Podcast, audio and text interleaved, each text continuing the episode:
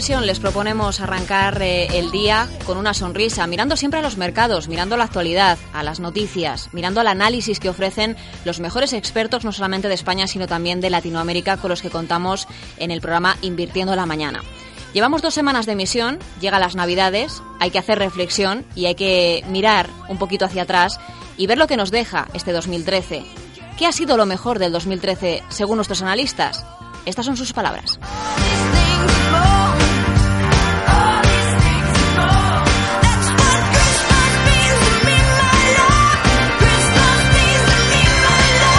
Este año lo más significativo es que es el, primero eh, de un tiempo a esta parte en el que por primera vez es cierto que se finaliza la crisis económica, así se refleja en los mercados financieros y especialmente del otro lado del Atlántico en Estados Unidos, donde se ha confirmado la creación de empleo, eh, se ha confirmado un crecimiento eh, que ya no precisa eh, de apoyo por parte de la Reserva Federal, se están confirmando previsiones de crecimiento en los beneficios empresariales importantes nuevamente, se está recuperando el mercado inmobiliario, los consumidores estadounidenses vuelven a gastar, es decir, se dan todos esos elementos que nos venían faltando los trimestres anteriores como para concluir que sí que estamos en una situación clara de, crecimiento y tenemos por lo tanto una expectativa muy positiva por delante eh, gracias a, esos datos que están venido confirmando este año.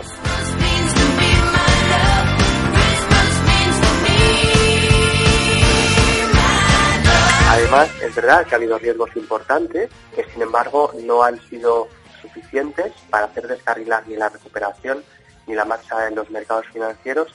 entre otros la situación en Oriente Medio, donde a pesar de una crisis muy importante, primero como resultado de la eh, situación bélica en Siria, eh, también como producto de repuntes en el precio del petróleo que podrían haber llegado a ser preocupantes, pues no solamente se han disuelto estas situaciones, sino que se ha ido un paso más allá y estamos ahora ante una situación de pacificación clara con Irán respecto a su plan nuclear, lo cual da una expectativa muy positiva a la región. También hemos tenido problemas respecto del techo de deuda y la negociación del presupuesto en Estados Unidos, con un cierre incluso del gobierno. Bueno, pues también esa situación se ha resuelto. Cerramos el año eh, con un, incipiente acuerdo al respecto de, de, la prórroga que se haya concedido y estamos, por lo tanto, en una situación mucho mejor de la que comenzábamos 2013.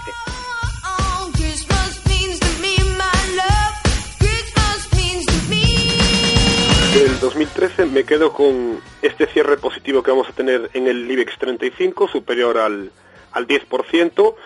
eh, después de unos años en donde el IBEX pues, parecía que no arrancaba. Esto creo eh, que no es casualidad de que este año por fin vayamos a cerrar en positivo. Está entrando capital en la economía española, está entrando capital en la bolsa y como la bolsa siempre se adelanta en la economía aproximadamente un año, año y medio, seguramente no solo esto eh, vaya a ser un hecho puntual, sino que veremos próximas subidas el próximo año y tenemos que me quedo con este año con el arranque de los blue chips, valores como Santander o Telefónica que parece que están empezando a arrancar, valores de mediana capitalización como por ejemplo FCC o Banco Sabadell o Grifols lo han hecho muy bien eh, este año, han recuperado, en el caso de FCC con, con la entrada de Bill Gates y bueno, con eso me quedo en principio.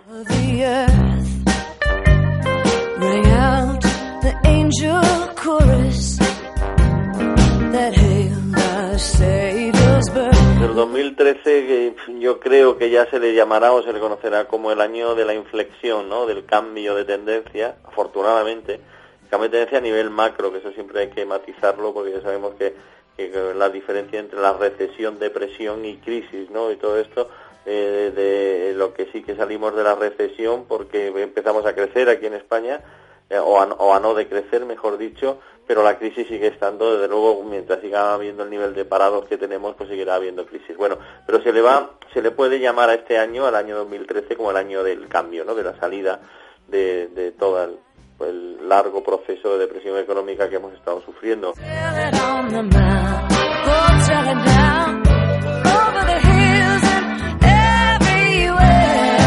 protagonista yo creo que, que, debe, debe, sin ninguna duda, es el Banco Central Europeo. El Banco Central Europeo que ha estado ahí lidiando durante tanto tiempo con,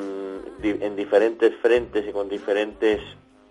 intereses por parte de los integrantes de los países. Ya sabemos que Alemania tanto ha influido y una vez que se ha, que ha concluido el proceso electoral en Alemania, e incluso que tenemos un gobierno de coalición en Alemania entre dos partidos diferentes, ¿no? El Partido Conservador y el Partido Socialista, ¿no? Pues eh, la, la posibilidad del Banco Central Europeo se ha abierto y primero empezó con las operaciones OMT o con las promesas de compras de bono en caso de que un país con problemas eh, pudiera necesitarlo y hasta el punto de que ya han bajado tipos de interés y prometen nuevas acciones para estimular la economía en definitiva. Ellos hablan para equilibrar el sistema financiero, para desfragmentar el mercado, pero en definitiva yo creo que se puede decir sin ningún tipo de duda que lo que el Banco Central Europeo con eso lo que hace es estimular la economía, sobre todo en países periféricos que necesitamos tanto, ¿no? Y esa es la gran noticia, ¿no? Un Banco Central Europeo que de pronto se va convirtiendo más en un banco central al estilo, a la, a la usanza de los, del resto, ¿no? De los que conocemos de los grandes, del Banco de Japón, del Banco de Inglaterra o de la Reserva Federal Americana y un Banco Central Europeo que es capaz de que es capaz de, de hablar directamente de quantitative easing o de comprar de bonos en caso de que sea necesario, ya no solamente pues pues tocar tipos de interés arriba o a la baja. Ese es el gran cambio, creo yo, y con lo que me quedo del año 2013.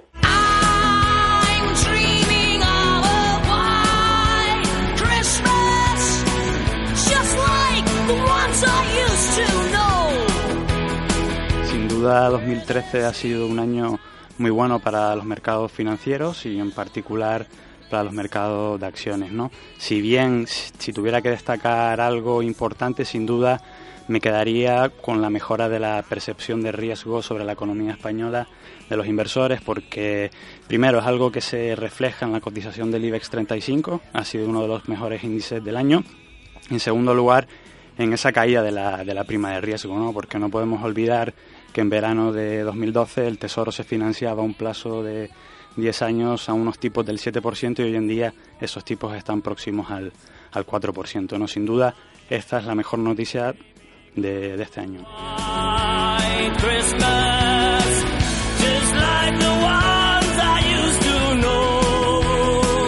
¿Había algo que destacar en terreno internacional? Hombre, la recuperación económica, no solo en Estados Unidos, donde ya la Reserva Federal se está planteando empezar a reducir esos estímulos monetarios, pero también lo más novedoso ha sido la recuperación de la economía europea, en particular también esas tímidas mejoras que estamos viendo en la economía española y novedosas porque hace un año nadie contaba con esta recuperación tan temprana.